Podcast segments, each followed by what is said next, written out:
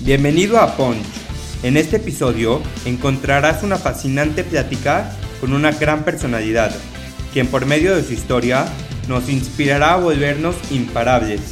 Además, nos dará grandes consejos de vida y nos contará cómo ha podido levantarse de los knockouts que ha recibido. Prepárate para aprender y disfrutar. Esto es Punch y yo soy Edio Mizrahi. ¿Qué onda, Puncher? ¿Cómo estás? Bienvenido a un episodio nuevo de Punch. Hoy estoy muy emocionado porque después de un par de semanas de pausa, estamos de vuelta con una cuarta temporada, nuevos invitados, pues muchísimos temas nuevos que queremos platicar y me emociona mucho esta nueva etapa de Punch. Y para empezar con ella, tenemos un súper invitado, una persona para aprender muchísimas cosas. Marco Beteta, ¿cómo estás? Bienvenido a Punch. Muchas gracias, mi querido Helio, muy amable por haberme invitado. Con más de 30 años de experiencia, Marco Beteta es la referencia gastronómica y de estilo de vida más reconocido en México. Es creador de MB by Marco Beteta, una plataforma app con el propósito de inspirar diariamente a su comunidad en el arte del buen vivir. Gracias a su credibilidad y buen gusto, las guías MB de restaurantes, destinos y estilo de vida se han convertido en las más destacadas del país, habiendo visitado más de 10.000 restaurantes alrededor del mundo. Además, es administrador de empresas por el ITAM y un empresario en los negocios de bienes raíces y publicidad. Marco nos enseña la congruencia entre un trabajo y una pasión. Pues bienvenido, me encanta tu historia, creo que hay muchas cosas para platicar contigo, así que gracias por estar aquí. Por favor, al contrario, es un, es un placer si algo de lo que te puedo platicar, Mielio, a alguien le sirve, por mí adelante, ¿no? Que es de lo que se trata. Y bueno, como siempre en todos los episodios, tenemos esta sección de preguntas llamada 5D, son cinco preguntas cortas, lo primero que te llega a la mente, ¿va? Perfectísimo. Una palabra que te inspire. Pasión. El mejor consejo que te han dado en la vida. Nunca claudicar, siempre seguir. ¿Qué te gusta hacer en tu tiempo libre? Mm, varias cosas, montar, meditar, ejercicio, o sea, varias cosas. ¿Tu tipo de comida favorita? La, casera. ¿Algún hábito que te haga diferente a los demás? Mm, bañarme desde hace mucho tiempo siempre en agua helada y hacer unas respiraciones y meditación diarias. Buenísimo. Ahora sí, Marco, en MBS habla mucho del buen vivir, pero ¿cómo defines tú el buen vivir? Es, es algo que, siempre me encanta, sobre todo a la gente joven, poderles transmitir. Yo creo que hay un, engaño de mercadotecnia y de social y todo, en que el vivir bien es tener un Rolls Royce y un avión privado, ¿no? Y, y mientras más caro tú tengas, mientras más caro tengas, compres cosas, mejor vives. Y es completamente falso. Yo creo en una, en, una cosa que es la Biblia, ¿no? O, la Torah, o como lo quieran llamar, ¿no? Este, eh, yo creo que es el lujo de la sencillez. Cuando uno logra descubrir el lujo de la sencillez, ahora sí puedes aplicar ese, ese dicho de less is more. ¿No? Entonces, el estilo de vida de lujo en la sencillez va desde poder estar una tarde en tu casa y disfrutar de una tortilla o un pan con eh, untado con lo que tú quieras que tengas en el refrigerador, que tenga calidad, obviamente, ¿no? Eh, y poder tener al lado una buena copa de vino que ni siquiera sea caro o un tequila blanco que ni siquiera sea de no sé cuánto. Eso es calidad de vida si estás viendo un atardecer en tu terraza, si vivas donde, donde vivas o en tu cuarto, pero que te sientas a gusto con una buena música, eso es calidad de vida. Calidad de vida también es comprarte la ropa que sabes tú que te queda y tener poco pero bueno. O sea, que puedas en realidad tener demasiada calidad en lo que te pongas. Pues, ¿Cuántas chamarras o camisetas te puedes poner? Una, ¿no? Entonces, ¿cuántos restaurantes puedes decir? Pues nada más uno, o sea, podría, no, no te vas a ir el mismo día seis. Entonces, hagas lo que hagas, hacerlo primero con pasión, ¿no? Que fue una de las cosas que te digo, o sea, que para ti sea una pasión desde, desde el vestirte, desde el comer, el disfrutar cada, cada, cada, momento, ¿no? Yo creo que eso te lo da mucho la, la, experiencia, es difícil, es difícil que, que, que, alguien demasiado, demasiado joven te pueda decir, oye, ¿sabes qué, Emilio? La verdad, creo que vivir el presente ya es lo que es la tocada para mí. Es imposible, es prácticamente imposible porque tienes que fracasar muchas veces, tienes que, darte cuenta por qué decir que vivir el presente es lo que más este, te puede dejar beneficios a largo plazo, pero pues lo tienes que experimentar, ¿no? Entonces creo que, creo que eso es lo que, lo que te podría yo definir, que el estilo de vida no es cuánto tengas en el banco o cuánto gastes. El estilo de vida es el lujo de la sencillez, porque lo más difícil que puede haber en la construcción, en la comida, en, en lo que tú quieras, es poder hacer que lo simple se vea fino y elegante. Eso es dificilísimo. Entonces, creo que eso se logra con, con, con, con mucho, con mucho esfuerzo, tiempo y, y amor a lo que hagas, ¿no? No, y me encanta eso que estás mencionando, porque justo como chavos, pues tenemos como todos estos estigmas, ¿no? Y nos enseñan a aspirar a lo mejor, como lo más caro va a ser lo mejor, lo más fino va a ser lo mejor. Pero creo que si tú no estás bien contigo mismo, hablando en el caso de un restaurante, no puedes estar comiendo en el mejor lugar, pero pues si la compañía a lo mejor no es algo que te guste, pues al final no va a ser un buen vivir para ti. Completamente de acuerdo. Yo creo que se tiene que combinar todo, ¿no? Eh, y vivimos ahorita en un momento tan mediático de todo que lo que pasa en muchísima gente eh, joven es que esa falta de aceptar el fracaso es, es, es, es, muy clavado, ¿no? O sea, la frustración en las personas jóvenes es algo que no saben con qué se come. O sea, es, este, no está como que en su diccionario.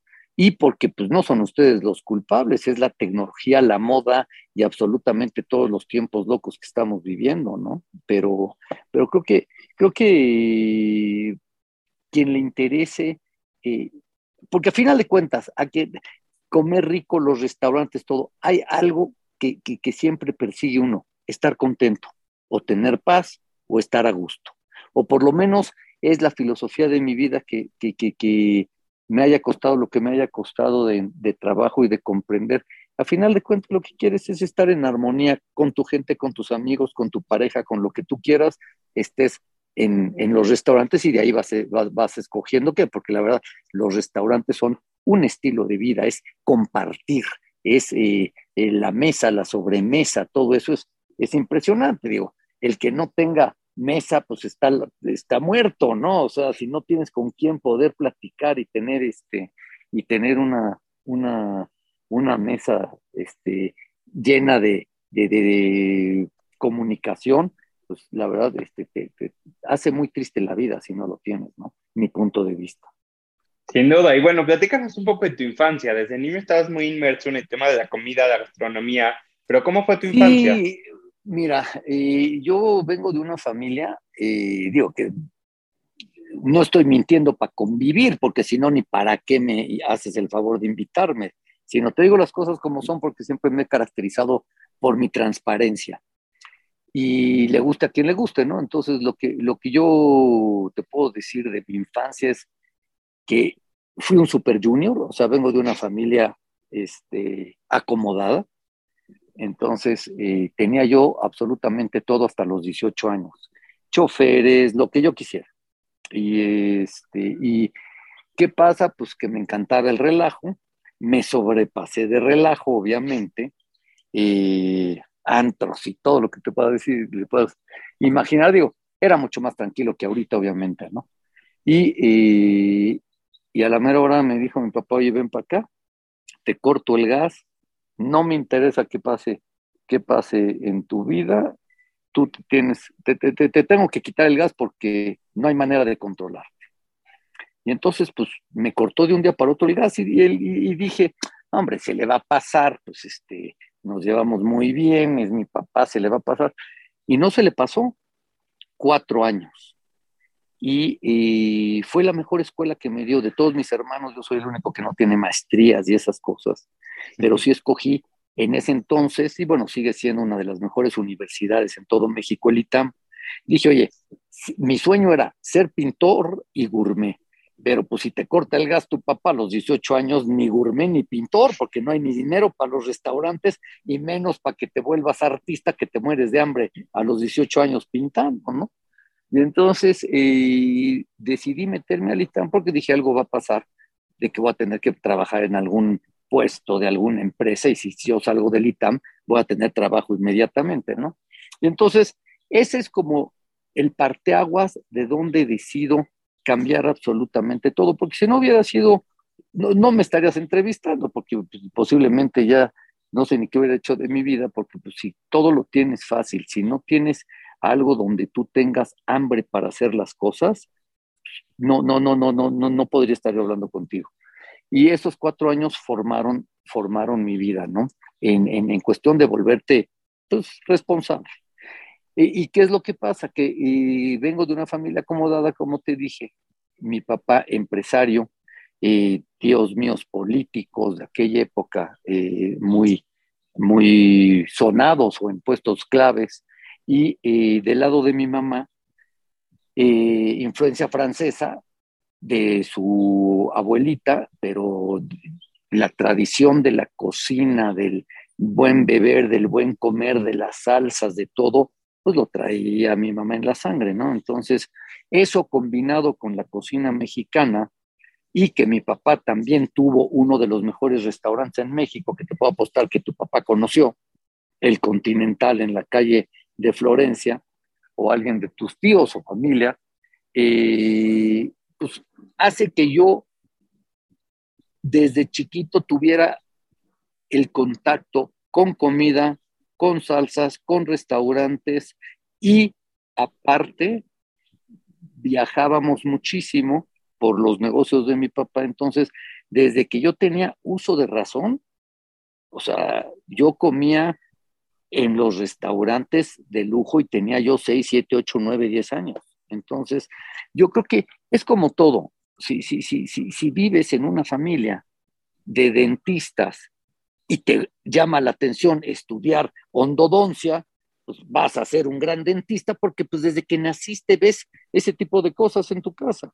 Es idéntico también en mi caso, o sea, yo nací en algo que desde que tengo uso de razón me encanta, que es comer, viajar, eh, la ropa, este, que todo esté limpio y bonito, o sea, todo ese tipo de cosas que lo traes, este, yo creo que en la sangre, ¿no? Que, que muchas veces no te lo inculcan, sino lo ves y lo, y lo agarras.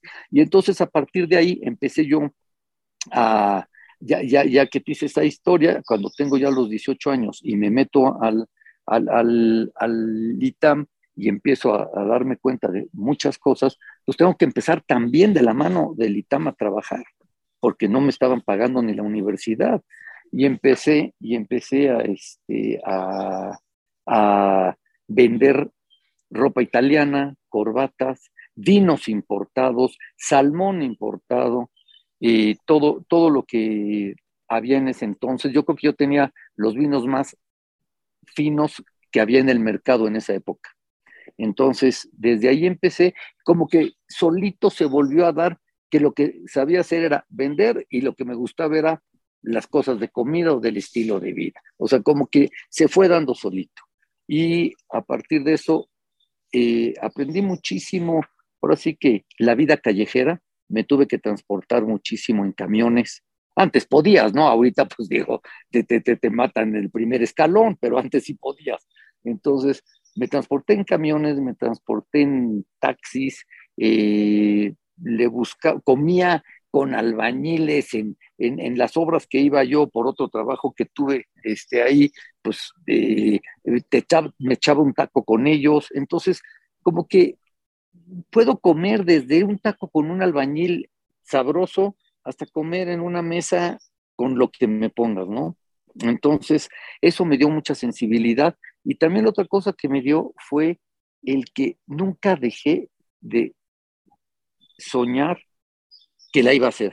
O sea, que la iba a hacer como ser humano, ¿no? O sea, que, que iba a salir del bache, que me iba a reconciliar con mi papá, que iba, que iba yo a, lograr hacer algo. Todavía no sabía qué, pero sabía que pasara lo que pasara, yo tenía que seguir adelante con algo, pero por mí, ¿no? No podía yo, yo, yo, yo fracasar en, en, en, ser algo eh, en aquel entonces, porque pues yo a esa edad, 18, 19, 20 años, lo primero que quería era figurar en algo, este, poder demostrar que yo, que yo estaba, este, que yo estudiaba y trabajaba y, y, demostrarme a mí mismo que podía ser, que podía hacer algo, ¿no? Y tuve muchos fracasos, ¿no? O sea, de hecho, ahorita que dijiste negocio de publicidad, que se me ocurrió en esa, pues en esas edades, todo, te estoy hablando que todo me pasó antes de los 30. Entonces, eh, llegaba, llegaba yo a, a, pedirle consejo a ciertas personas de aquel entonces, gurús en la materia, y me decían, no, no, no, no, eso está muy chiquito, no, no le veo futuro.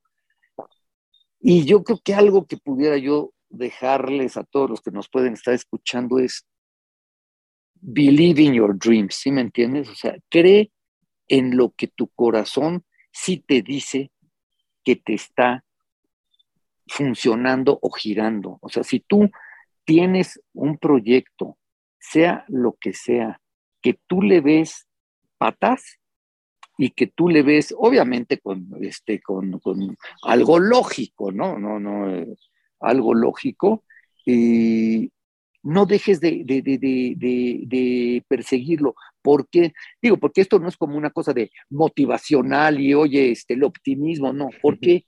Porque yo te lo puedo, te, puedo sintetizar en esto. Aunque te equivoques, si sigues lo que tú sientes, te va a traer algo bueno. No sé si fui claro. O sea, posiblemente tú tienes ganas de poner un restaurante, sueñas con un restaurante, pero igual y no es ni el momento, ni tienes la paciencia para ser restaurantero y tal vez no es ni siquiera 100% tu giro, pero el seguir buscando ese sueño posiblemente te lleva a una distribuidora de quesos. Estoy hablando, eh, o sea, o posiblemente... Sí, como que no sabemos el camino que nos vaya a tomar las cosas que estamos haciendo en el presente. Exactamente, pero algo te va a llevar a que si tú eres tenaz y organizado, que esa es una, la segunda cosa que más me importa a mí es la organización. Pero organizarte sencillamente, o sea, si tú estás organizado por dentro, desde tus cajones en el baño, Créeme que eso se irradia a lo demás. Y es mucho más fácil ser organizado que desorganizado, nada más que la gente no lo entiende. O sea, dices, no, qué flojera, ¿cómo que organizarme? No, pues sí, tienes que dedicarle un tiempo a organizarte.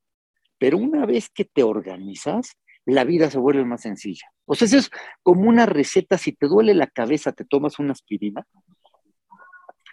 Organizarte es algo que yo les diría a todos los jóvenes, me cae que para tantito tu camión, tantito, y que organízate, pero organízate en lo sencillo. Después te organizarás en tu negocio.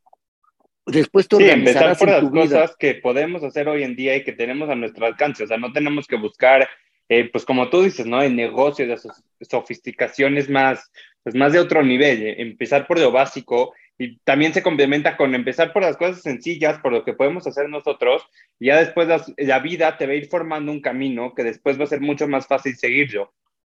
Claro, porque otro error que hay, sobre todo por la social media y todo esto, es nos comparamos cada segundo con todo mundo. Y ya que te estás sintiendo seguro de ti mismo, vuelves a ver el Instagram y te sale una story de la persona o del negocio de quien por dentro odias porque no eres así o porque quieres eso. Entonces, ¿qué es lo que pasa? Que también te puedo decir con conocimiento de causa. Si dejas de estarte comparando, ¿qué pasa? tienes más energía de estar pensando en lo que tú quieres. Porque si tuvieras, para hacértelo muy matemático, si tienes 10 minutos para decidir algo, si en esos 10 minutos, en vez de estar concentrado esos 10 minutos en ti, 5 es comparándote en el Instagram y los otros 5 ya es en lo tuyo, perdiste 5 minutos de estar dedicado en lo tuyo. Entonces imagínate que vamos por la vida como caballos de carreras, pero en vez de tener esto aquí para no voltear a los lados, no llevamos la cosa esta, pues estás volteando a ver cómo viene el caballo en vez de estar concentrado en tú seguir corriendo. No sé si fue claro. Y Marco, quiero hacer eh, un poco un énfasis en todo lo que mencionaste ahorita, porque mencionas que esos cuatro años fueron la mejor escuela para ti y cada vez tú estabas muy convencido de que en algún momento te ibas a armar, ¿no? Dices, nunca dejé de soñar. Y quiero regresar un poco a tu historia, eh, pues emprendes a tu corta edad, abres tu primer restaurante y algo que me encanta mucho de tu historia es que te metiste al 100% para lograr ese éxito. Entonces, platícanos un poco cómo fue esa etapa en tu vida. Ah, mira, eh, cuando yo ya estoy, digamos, por terminar la carrera, todos mis cuates en aquella época, eh, así como ahorita los fondos de inversión, antes era la bolsa. Entonces, todos mis cuates de papás ricos, pues estaban metidos en las finanzas. Yo seguía con mi papá con el gas cortado y pues no contaba ni con recomendación en ningún lugar, que te digo, que por algo me pasó y lo agradezco, ¿no? Entonces, ¿qué tuve que hacer? Dije, oye, ya no puedo ser, ya no puedo ser, ya tengo veintitantos años, ya no puedo, ya no puedo seguir nada más en un comercio informal, vendiendo vinos, corbatas y cosas importadas. Entonces, dije, tengo que poner algo. ¿Qué es lo único que sé hacer bien? Comer. ¿Y qué es lo que he aprendido? Pues, lo de los restaurantes lo puedo manejar ciego un restaurante. Entonces, ¿por qué no pongo un restaurante? Donde lo pongo, pues digo, a mí me encantaba leer cursos y eso, no había todo lo que ahorita tenemos. En un segundo ya tienes el curso que quieras, no existía eso. Entonces leía lo, yo libros y como que ya tenía muy masticado yo que el restaurante podía ser un buen negocio. Y un restaurante podía jalar gente y me iba a gustar hacerlo. Y ya lo había experimentado con el de mi papá, nada más que dije, bueno, me voy a atrever. Y pues tuve que bajar el orgullo, tuve que bajar todo y decir, escoger cuatro amigos con papás ricos, que, no le, que les valiera gorro meter 100 mil dólares cada uno, por decir, o algo así. Y entonces hicimos el primer restaurante Guadiana. Y entonces, eh, ese restaurante, yo dije, como yo no tengo ahorita dinero, yo, les, yo, yo cobro el 20% de las acciones, no me den sueldo ni nada, yo lo trabajo. Y entonces me metí a trabajarlo, pero no se podía porque no entendían mis socios nada del negocio. Les valía gordo, o sea, ellos estaban haciendo fortunas en la bolsa, cuando volteaban a ver el restaurante decían, bueno, pues que es esa cochinada. Sí, era de caja chica. Sí, no, no, ni caja chica, o sea, olvídate, ni para sus cigarros. Entonces eh, dije, ¿sabes qué? Yo no, digo, sí tengo mi dignidad, no puedo estar trabajando en algo que yo no estoy a gusto, donde no tengo más que el 20% y cuando se juntan los socios se tiene que hacer lo que ellos dicen, no saben del negocio y entonces, ¿qué sucede? Pues que el restaurante el primer año quiebra. Yo lo había querido hacer de comida mexicana con mis recetas y empezaron, no, hombre, que métele algo francés, no, que métele algo no sé qué. Total, no despegó el restaurante. Y afortunadamente y yo tenía unos ahorros y cuando quiebra el restaurante, el primer año llego yo y les digo, oye, yo me salgo y ellos también muy amablemente, como diciendo, mira, ya no queremos ni saber de este restaurante. O sea, ya les hablaba yo por teléfono y de eso de que ves que ni te contestan. O sea, decían, nada más va a hablar a pedirnos dinero porque no está jalando, ¿no? Entonces me dicen, mira, ¿sabes qué? Quédate con él, ¿cuánto tienes? Les dije, bueno, pues yo tengo esto y son, es mi capital. Me dicen, bueno, échalo y quédate con él. Entonces, como que fue un super win-win, ellos se quitan un problema que les valía gorro y para mí, pues me vuelvo el restaurantero que ahora sí podía demostrarme a mí que yo podía hacer, ¿no? Y, eh, y, empiezo a, eh, a quedar, me, me, quedo con el restaurante al 100% y pues necesito capital de trabajo. Llego a pedirle a mi papá y le dijo, oye, ve qué bien, ya tu hijo es exitoso, mira, ya tengo un restaurante, préstame capital de trabajo, ¿no? Y me dice, no tengo. dije, toma, de este no se le olvida, ¿qué onda con este? Con... Y también me hizo un favor, porque si él no hubiera prestado el dinero, hubiera estado, ahora sí, pues, que a su merced, porque pues, dices, este, igual y ni te cobra y pues sigue siendo este, eh, o sea, en realidad acaba mandando tu papá. Sí, ya no es algo tuyo tampoco, o sea, no es un logro como personal. Exactamente. Y afortunadamente, como yo todavía tenía esos vinos y todas esas cajas muy, muy, muy buenas, llegué con un gran empresario de aquella época, que, que siempre lo agradeceré, y le digo, oye, fíjate que te vendo esto, me quedé solo con el restaurante, y agarra y me dice, Marquito, no te preocupes, ¿cuánto necesitas? Ahí está, me lo vas pagando como quieras y con vinos. Entonces, como que me, me, ayudó, ¿no? O sea, yo tengo que estar muy agradecido con la gente que me topo porque me, me han ayudado.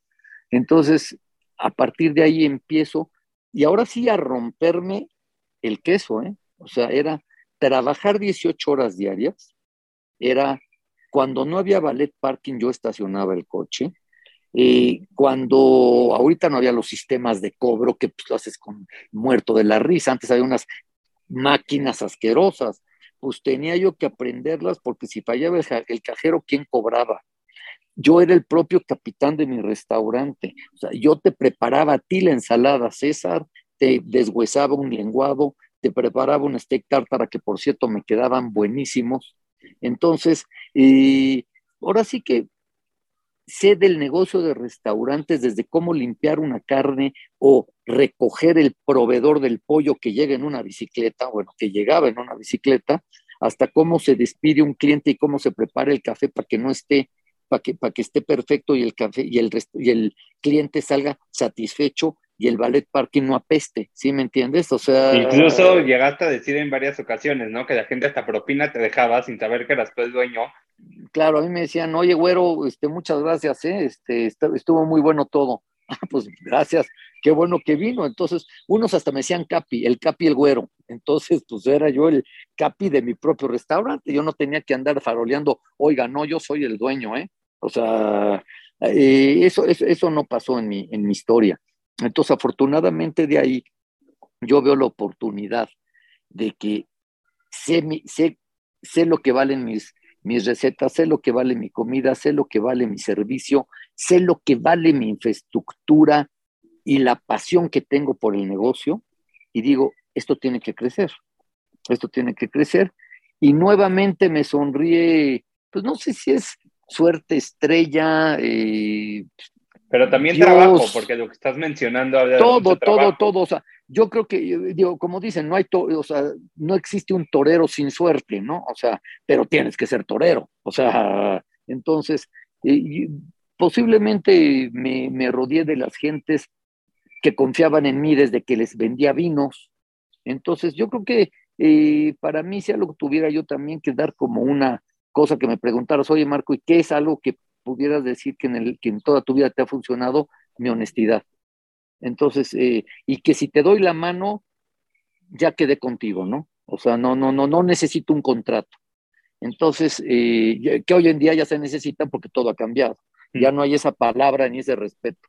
Entonces, eh, cuando yo veo, pasando ya todo esto, cuando yo veo la necesidad de que llevaba yo cuatro o cinco años, que no había mesa. O sea, tú hablabas a mi restaurante y ya no había mesa. Estaba ahora sí que sold out de martes a viernes. Los fines de semana estaba muerta esa zona, ¿no? Pero, pero no existía ni Mazarik, para que me entiendas como, como, hoy, como hoy es Mazarik. Y ya después de esos cuatro o cinco años, te digo que otra vez estoy vendiéndole vinos a una persona y me dice, le digo, oye, fíjate que yo sé que tú eres muy cliente en el restaurante, eres cliente del restaurante de mi papá de toda la vida, desde ahí nos conocemos, y fíjate que quiero crecer. ¿Cómo le hago? Y me dice, por favor, ¿cómo? ¿Es en serio? Sí. Me dice, pues conmigo. Le dije, ¿en serio? Me dice, sí. Bueno, 15 años duramos de socios y no teníamos ni contratos. Ya después hasta salió hasta de él decirme, oye, Marco, no tenemos ni contratos, pues me pasa algo a mí o a ti, y qué, qué onda, y qué pasa, ¿no? Y, este, y afortunadamente, ya después de todo eso, celebramos todos los contratos y todo, y llegamos a una, a una, este, a una sociedad ya después del tiempo, que hoy en día, pues yo soy dueño de los nombres, de las marcas, de las recetas, pero ya no soy restaurantero, digamos, ya es, ya este, este grupo lleva absolutamente todos los, los, restaurantes, por eso te digo, por eso hoy en día digo que fui 20 años restaurantero, pero pues que ya no, ya no opero restaurantes, ya, ya lo operan todos ellos, ¿no? No, y algo que me encanta es cómo mencionas esta parte de yo estaba en todas las áreas del restaurante, ¿no? Conocía perfectamente de operación. Y creo que este es algo muy importante para dejar de los chavos, independientemente si eres el dueño, si eres restaurantero, como en donde estés, o sea, apasionate por lo que estás haciendo y aprende. Aprende de todas las áreas porque nunca puedes saber cuándo puedas necesitar cada cosa.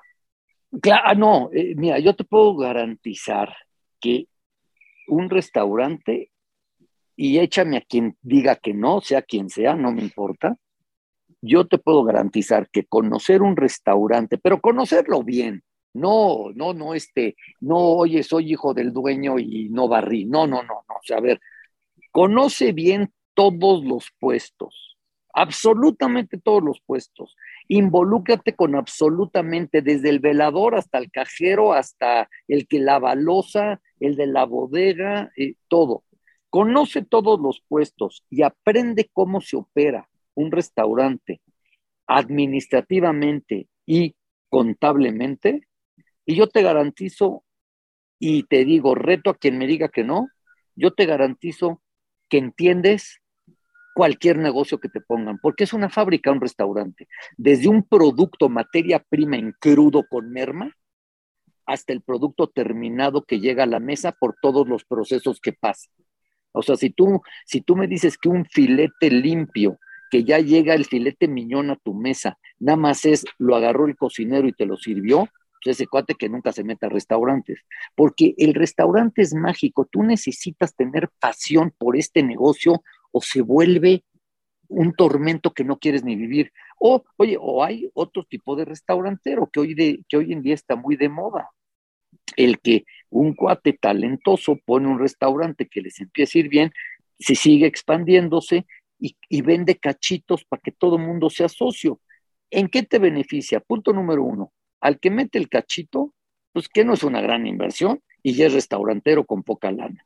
La segunda, es, es, a todo dar llevar a tu cuate a un restaurante o a tu novia a un restaurante, o que, que sea el tuyo y que sea el tuyo, ¿no?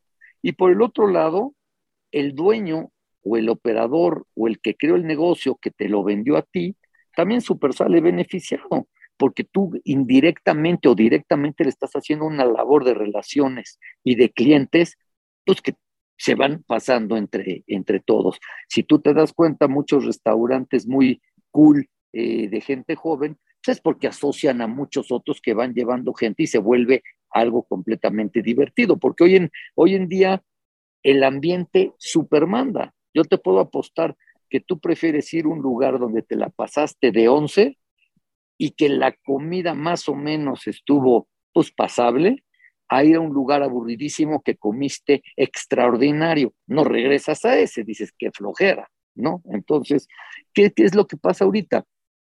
Que todo es tan mediático y hay tan poca tolerancia para la frustración para los jóvenes que lo que quieren es ser Enrique Olvera en un año o quieren eh, tener una cadena de sushi en cuatro años ser este Joel Robuchon, ¿no? O, o sea, entonces, ¿qué es lo que pasa? Pues que todo lo que lleva éxito duradero no puede ser nada más así y para abajo, ¿no? O, o, completamente exponencial. Pues eso no existe, existe en Disneylandia y en, no sé, en algunas cosas que están completamente infladas hasta en la bolsa y eso. O sea, en la vida real, los restaurantes son a largo plazo, con cimientos sólidos, para que duren.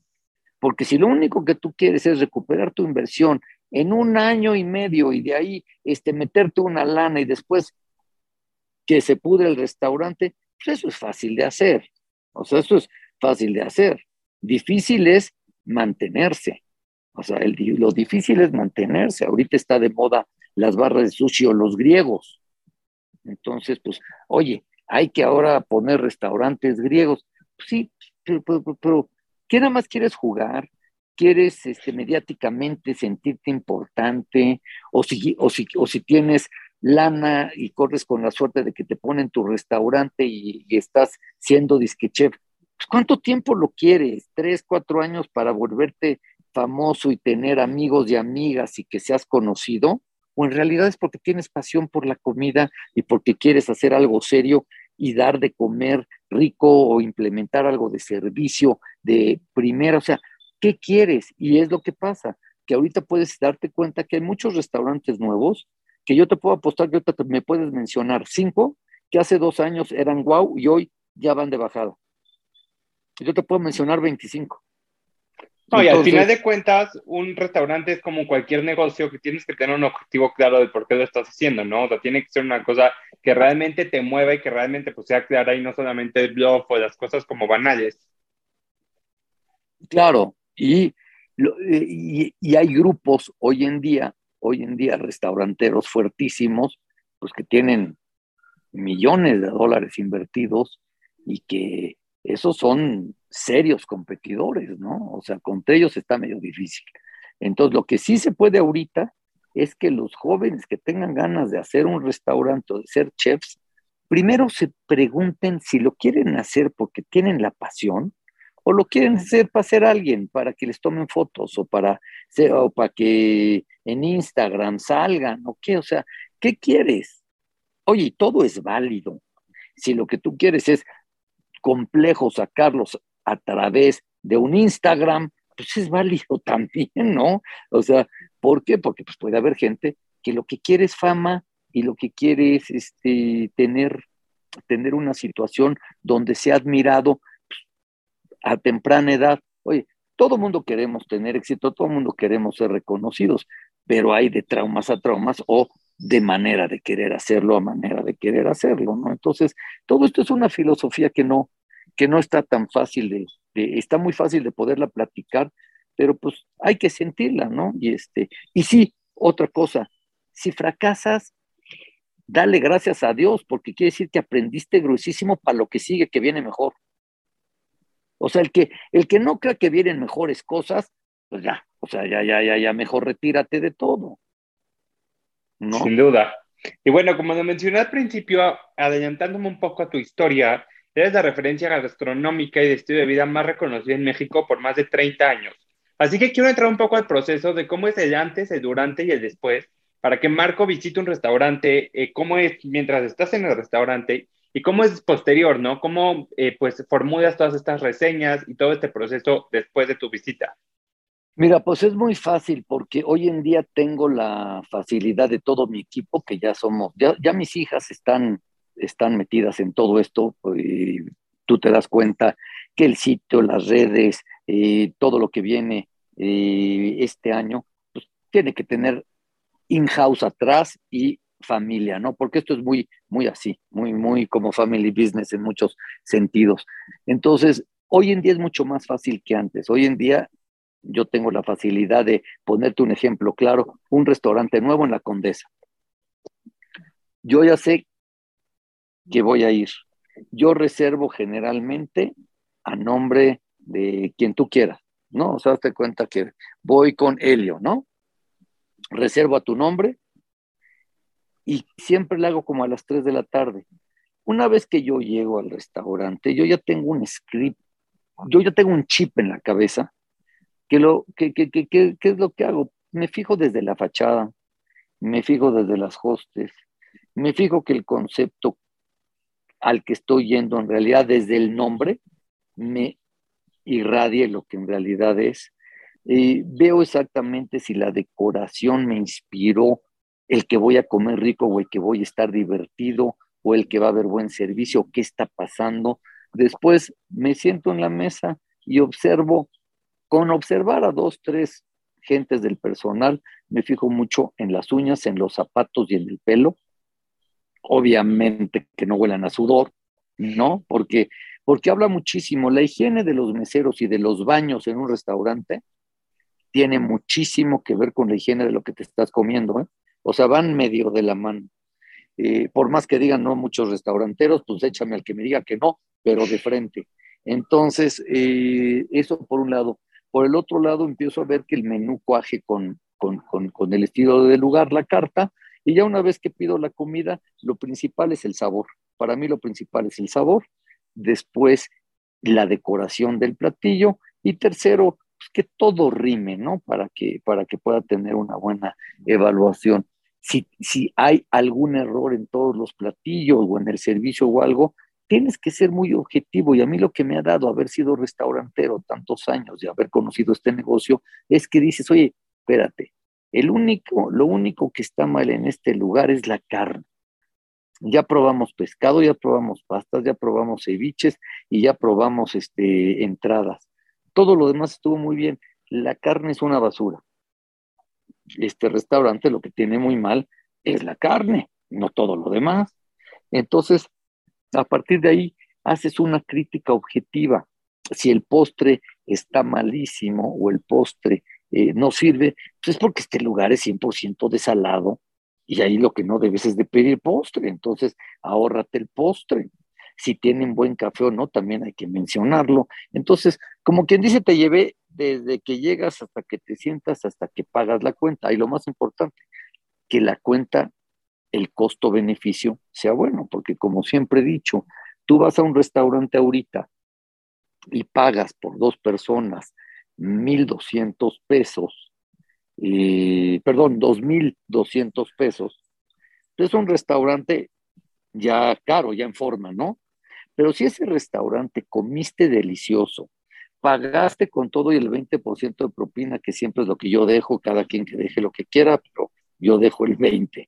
Entonces, si yo pagué 1.250, 2.000, dije 2.200. 2.200, sí. Sí, 2.250 pesos. Y después al día siguiente te invito a comer, vamos los dos, comemos y pago nada más 1.100 pesos. Pero en el de 2.250 comimos como magos. El servicio fue de primera y todo salió excelente. Y en el de 1100 pesos, la carne estaba comible, pero X. Eh, el capitán te hizo medio el favor de atenderte porque dice que se cree que está muy cool el lugar y te hacen el favor de que tengas mesa. Eh, la hostess desde que llegaste te dijo, tienes reservación, pero en una manera que de ahí ya te dio la tarde, ¿no? O sea, como diciendo, oye, sea amable, pues yo no vengo, o sea, no estoy llegando yo en plan prepotente, por lo menos dime, ah, ¿cómo no? No tienes reservación, le ayudo a ver si hay mesa. Ya te hicieron el día, no nada más, calma, ¿no? Y después, y te dan un café en ese de los 1100 pesos, te dan un café que llegó ácido y te tardaron el coche. ¿Qué restaurante fue más caro en costo-beneficio? Pues obviamente el de 1100 pesos. El de 2250 ya se te olvidó lo que pagaste, porque una frase que a mí me encanta y es en cualquier negocio, circunstancia o lo que tú quieras, after quality price is forgotten. O sea, calidad primero y después el precio se olvida. ¿Sí me explico? O sea, yo te apuesto que algo que tengas tú, sea lo que sea, de super calidad y que te encante, no estás acordándote cuánto te costó.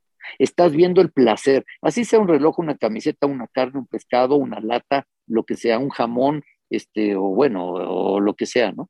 Entonces, este, y eso es lo que, eso es lo que, lo que yo creo que, que con base en eso, pues como yo hago las evaluaciones de los restaurantes. Y cuando es malo y una tomada de pelo y no amerita ni siquiera ir y todo mundo te está poniendo en el Instagram, es lo mejor que hay, dices, no es cierto, no es cierto. ¿Por qué? Porque hoy en día todo está pagado.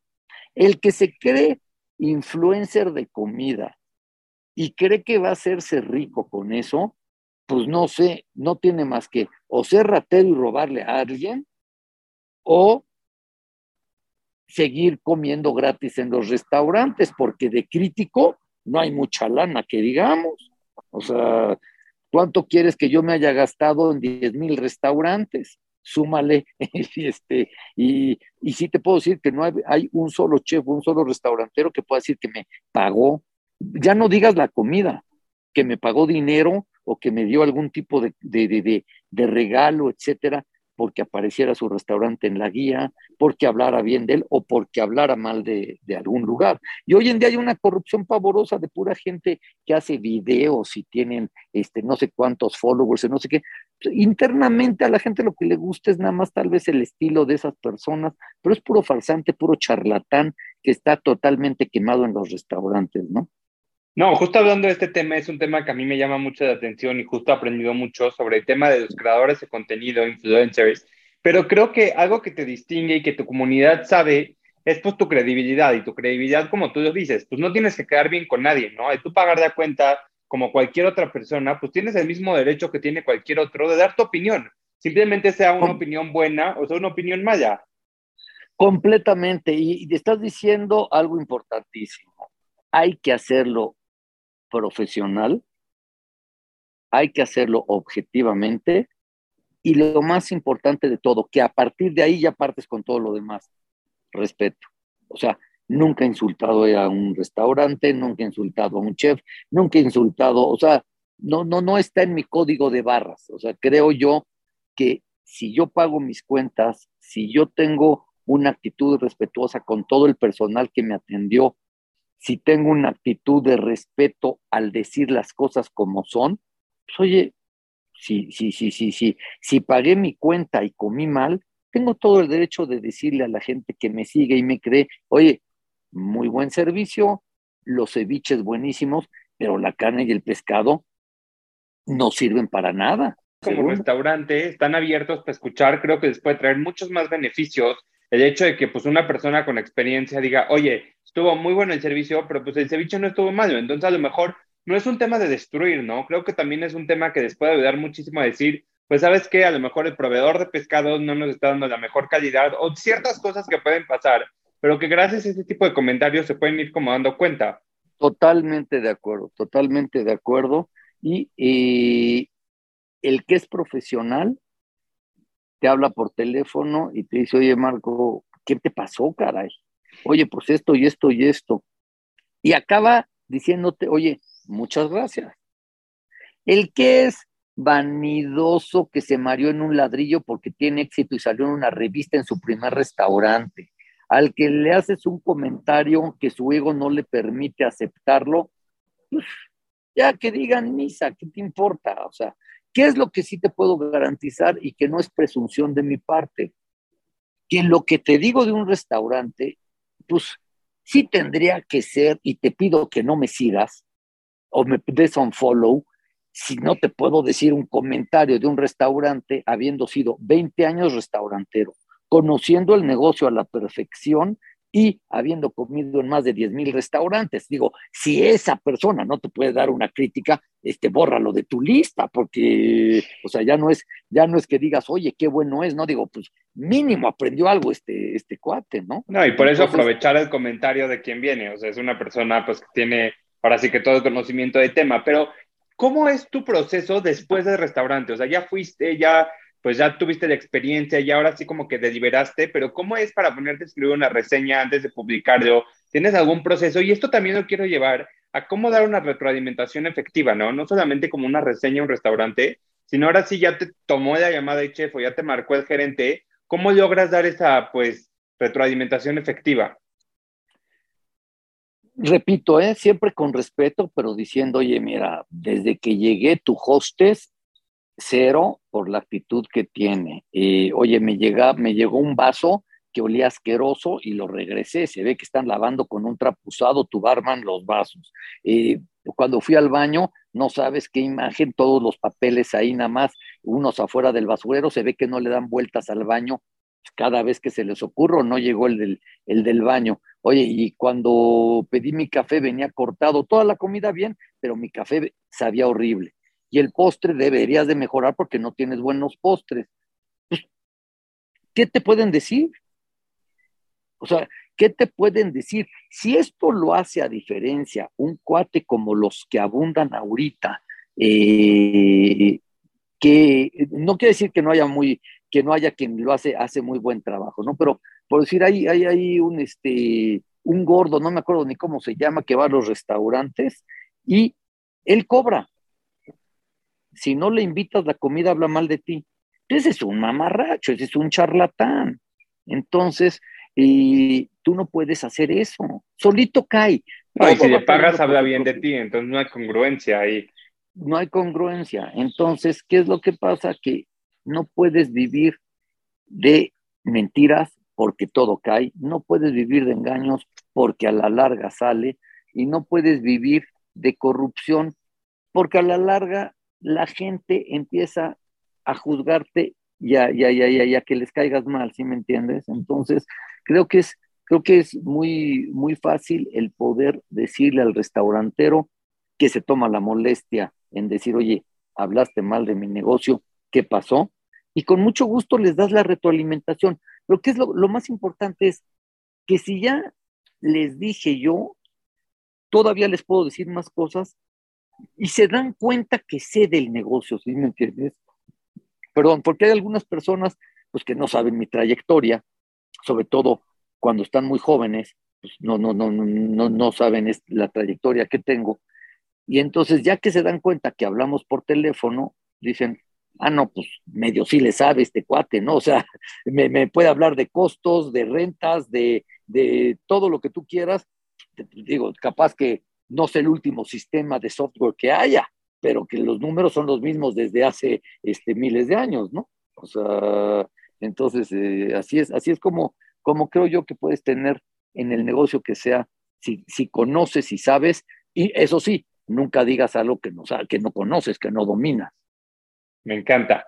Y una parte que me encanta de MB es la nueva plataforma donde logran digitalizar todo tu trabajo de tantos años para que la gente lo pueda ver desde otras partes del mundo, poder exponenciarlo muchísimo más. ¿Cuál fue tu mayor reto de migrar todo este emprendimiento a lo digital? Mira, la verdad, gracias a que, a, que mis hijas, eh, dos de ellas, les encantó todo lo de los restaurantes, la marca, el estilo de vida, todo este tipo de cosas, me dijeron un año antes de la pandemia, queremos trabajar contigo.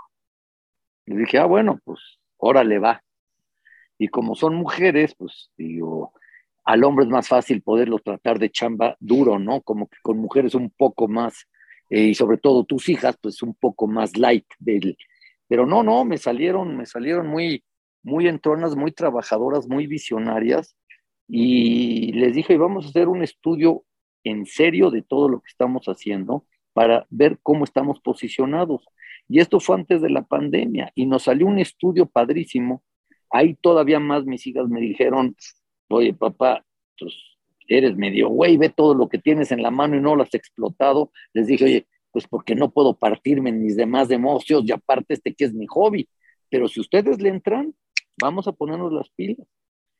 Entraron, vino la pandemia, se pusieron tristes y fue cuando les dije que fue el mejor ejemplo. Les dije, a ver, pandemia, crisis, yo lo veo como oportunidad.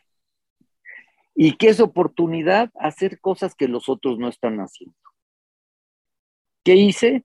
Meterle, digitalizarnos al 100 meter una Progressive App, ahí viene una plataforma, ahí viene una aplicación de primera, viene un club MB que vas a ser socio este, de primera, viene el Consejo MB, o sea, vienen ciertas cosas que, que, que, que en diciembre te vas a quedar sorprendido de lo bien y lo honesto que lo estamos haciendo para que por fin en este país, y yo te podría decir que me aviento el comentario de decirte que hasta a nivel mundial no va a haber una guía y unas calificaciones tan honestas, transparentes y libres de compromiso como lo que estamos haciendo ahorita. Porque es imposible.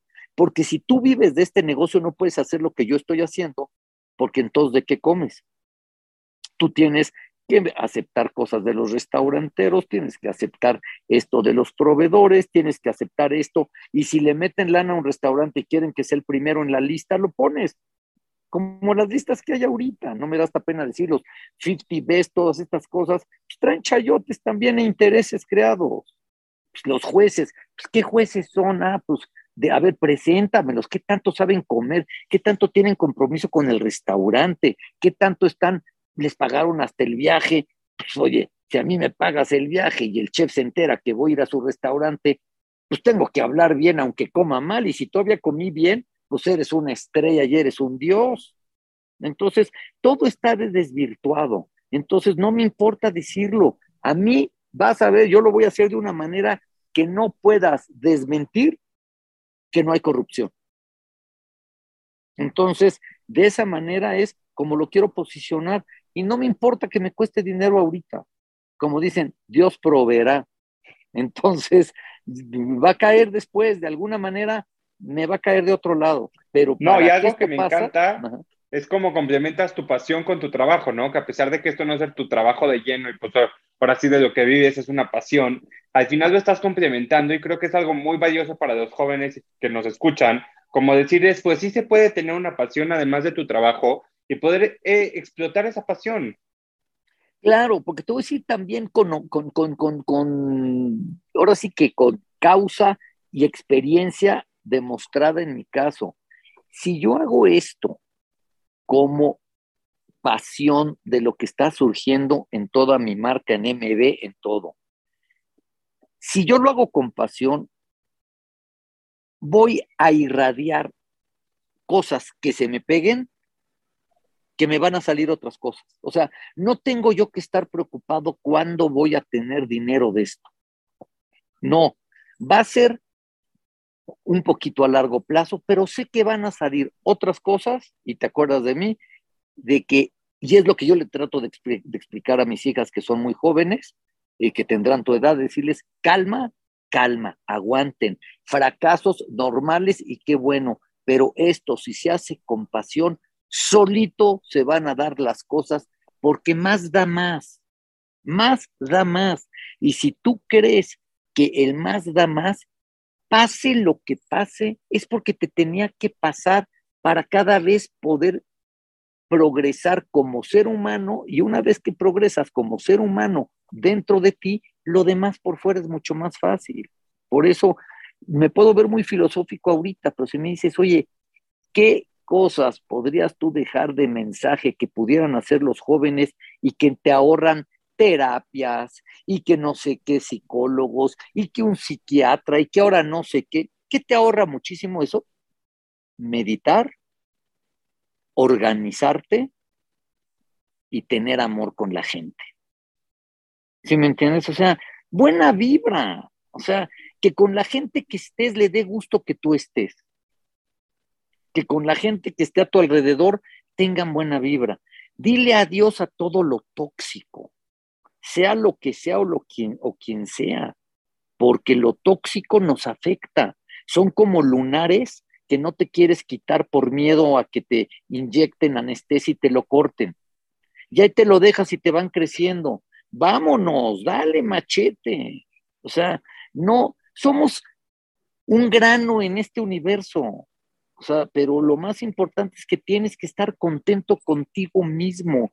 Y si tú estás contento contigo mismo y logras por medio de este tipo de cosas poder tener self-esteem, que es de lo que carecen todos los jóvenes en esta edad por toda la situación y la tecnología que hay, que eso es un gran componente de la falta de autoestima, si pudieran decir, oye, no pasa nada, valgo de cualquier manera y voy a seguir mi pasión y hacer las cosas con organización y respeto, otro mundo cantaría, ¿sí me entiendes? O sea, es esa, es esa combinación de la comunidad, de la, de la fraternidad, de, no sé, de, de, todo lo que, lo que puede ser una, una, gran, una gran unión. O sea, algo, algo, digo, yo no soy, digo, no, no, no mezclo religiones ni nada, pero para mí algo que yo digo, si el mundo entendiera lo que es el Shabbat, otro mundo sería, ¿sí me entiendes? O sea, otro mundo cantaría.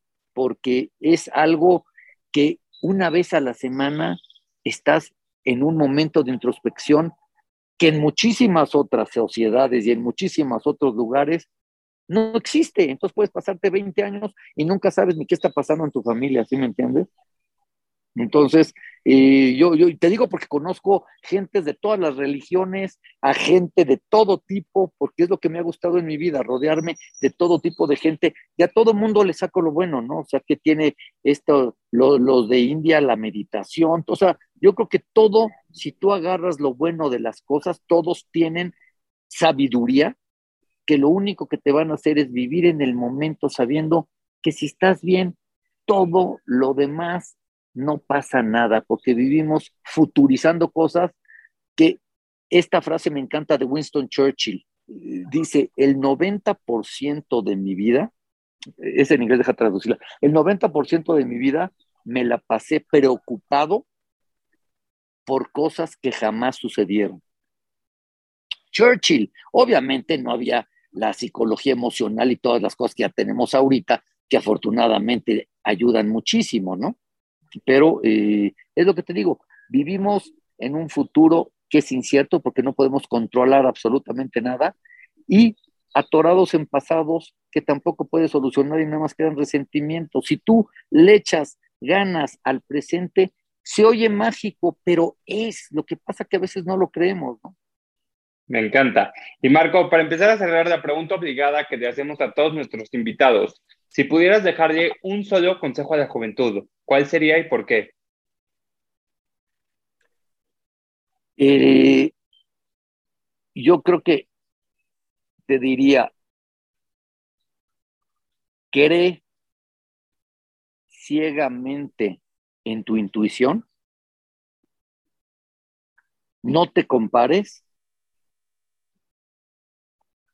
ama lo que haces con respeto y organízate. Me encanta, porque parte de ese resumen cañón todo lo que estuvimos platicando durante este tiempo. Creo que es un pilar de tu vida y por eso lo transmites. es, que si eso que te estoy diciendo, no creas que lo saqué ahorita de un libro porque sé que me ibas a hacer el podcast. Si lo olvidas, no. Te puedo decir, y aparte lo tienes que sentir, que si te lo estoy diciendo es porque es neta. O sea, lo que te estoy diciendo es, es neta de mi vida que lo he comprobado. Me encanta. Bueno, ¿qué viene para Marco? Ya nos contaste un poco de los próximos proyectos en MB, pero ¿qué viene para ti? Pues para mí viene seguir haciendo lo que me encanta, que es pintar, montar, ejercicio, meditar y, todo esto pues, me junta con toda mi familia eh, y seguir viajando, porque para mí viajar es como el que lee, o sea, es como un libro. Yo cada viaje que hago lo hago como si estuviera alguien leyendo una novela o lo que tú quieras, y seguir, seguir, ahora sí que viviendo el presente y todo lo demás vendrá por añadidura, ¿no? Me encanta.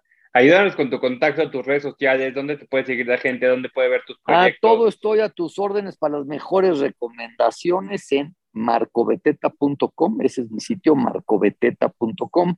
Mi Instagram es marcobeteta, es arroba marcobeteta, Facebook igual, marcobeteta, y pues ya, ¿no? Con, con, con esas más que suficiente, ¿no? Buenísimo. Pues para cerrar el episodio quiero cerrar justo con esta frase que resume cañón todo lo que estuvimos platicando y parte de tu filosofía. Y dice, hacer lo que amas, además de ser un privilegio, es una obligación. Me encanta.